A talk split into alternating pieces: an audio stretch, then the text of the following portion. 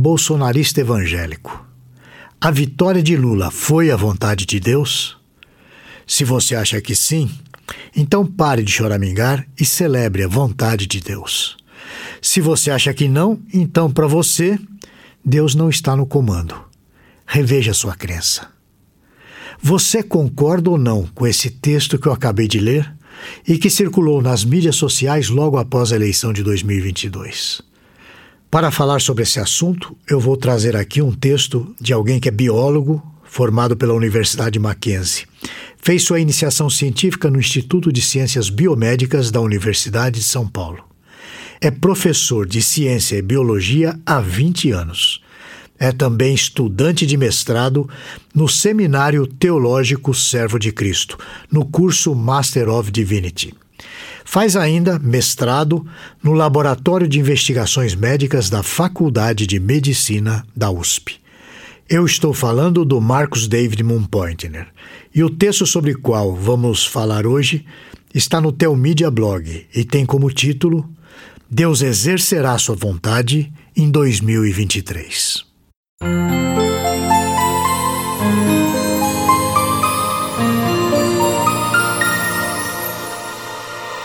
Após as eleições de 2022, eu vi uma imagem que eu li aqui na abertura, nos perfis de alguns cristãos que votaram no candidato que venceu. É inegável que a imagem tinha uma forte conotação crítica a uma ala da igreja evangélica que votou no candidato que perdeu. Mas ela também tem um caráter de deboche. Entretanto, o nosso tema de hoje não é sobre política, mas sobre a vontade de Deus. E falando sobre a vontade de Deus, é inevitável que falemos sobre a nossa política, que é algo tão atual. Mas esse não é o meu enfoque aqui. Vamos meditar juntos, então, sobre a vontade de Deus e o que ela representa para nós. Primeiramente, a Bíblia Sagrada é pródiga em falar sobre a vontade de Deus. O profeta Isaías traz uma afirmação contundente sobre Deus e sua vontade. Vamos ver. Lembrai-vos das coisas passadas da antiguidade. Eu sou Deus e não há outro semelhante a mim, que desde o princípio anuncia o que há de acontecer e desde a antiguidade as coisas que ainda não sucederam que digo: o meu conselho permanecerá de pé, farei toda a minha vontade. Esse texto está no livro de Isaías, no capítulo 46, no versículo 10. Eu quero repetir aqui um trecho do que eu acabei de ler para reforçar. Farei toda a minha vontade. Não há muito o que discutir sobre essa afirmação, não é mesmo? Deus é o Criador de tudo que existe. Ele é o soberano absoluto sobre toda a sua criação e ele faz a sua vontade prevalecer sempre. Veja, por exemplo, o que diz Arthur Pink em seu livro Os Atributos de Deus, na página 49. Deus age como lhe apraz, somente como lhe apraz, sempre como lhe apraz. Ninguém consegue frustrá-lo nem impedi-lo. Semelhantemente, em 2 Crônicas, no capítulo 20, nós lemos o seguinte: Ah, Senhor, Deus de nossos pais, porventura não és tu, Deus nos céus? Não és tu que domina sobre todos os reinos dos povos? Na tua mão está a força e o poder, e não há quem te possa resistir. Esse versículo que eu acabei de ler está em 2 Crônicas, no capítulo 20, como eu disse, no versículo 6. Eu quero reforçar essa expressão que eu acabei de ler. Não há quem te possa resistir. Certamente, Deus é o ser mais supremo que existe. Assim, ele tem poder suficiente para fazer qualquer coisa que lhe agrade.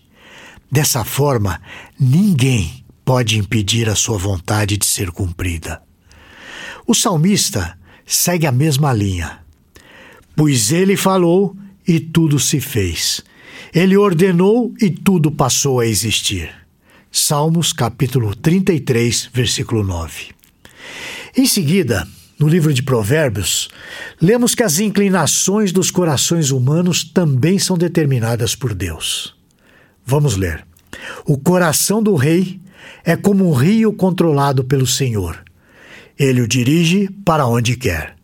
Provérbios capítulo 21, versículo 1. Essa afirmação, escrita pelo sábio Salomão, tem implicações muito sérias, principalmente na relação que estabelecemos com Deus e a partir dela. A boa teologia nunca é feita com base num único versículo. Se é assim, poderia se criar uma heresia, ou seja, um erro teológico grave. Dessa maneira, é possível extrair textos isolados dos seus contextos e dizer o que a Bíblia não diz.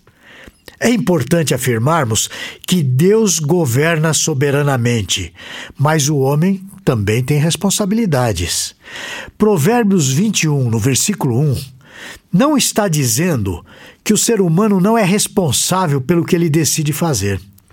Não podemos deduzir que o ser humano é como um fantoche nas mãos de Deus.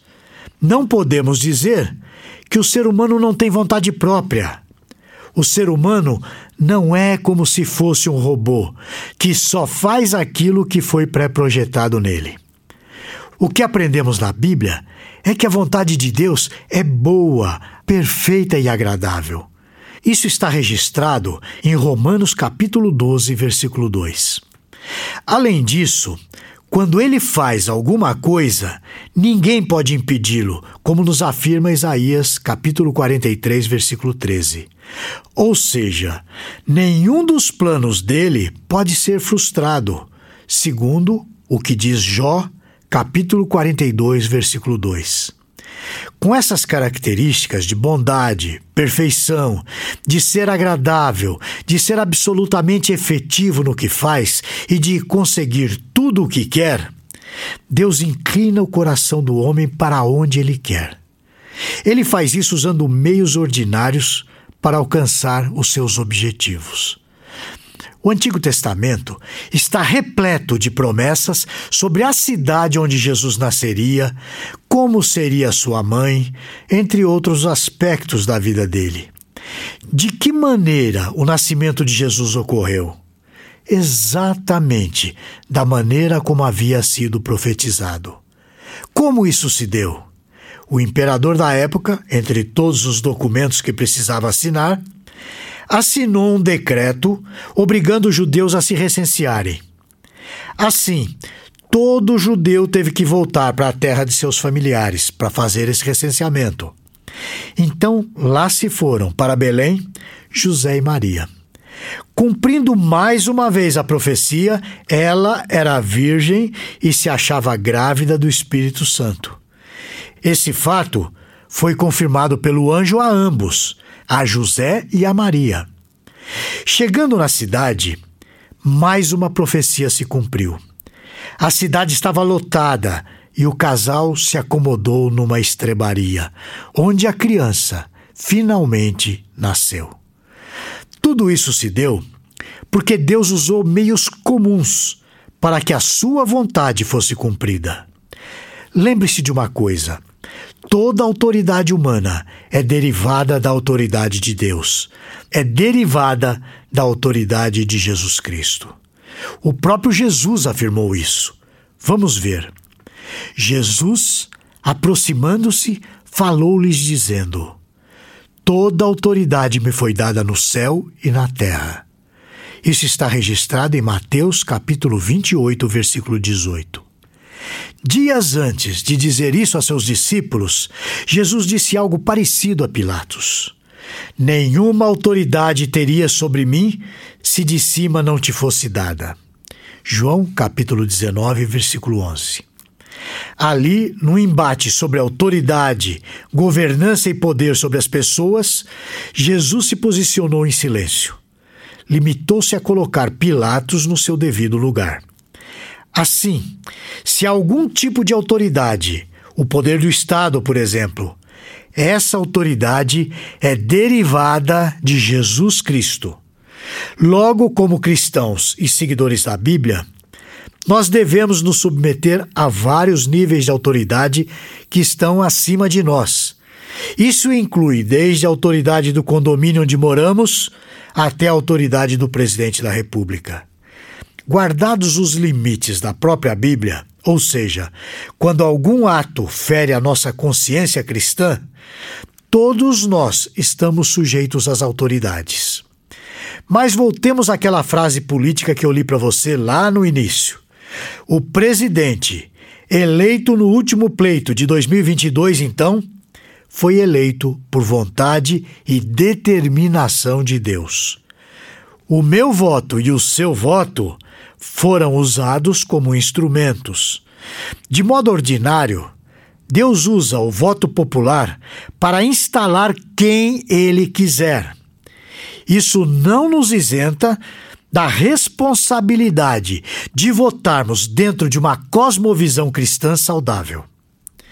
Tampouco permite ao governante andar fora da linha da palavra de Deus.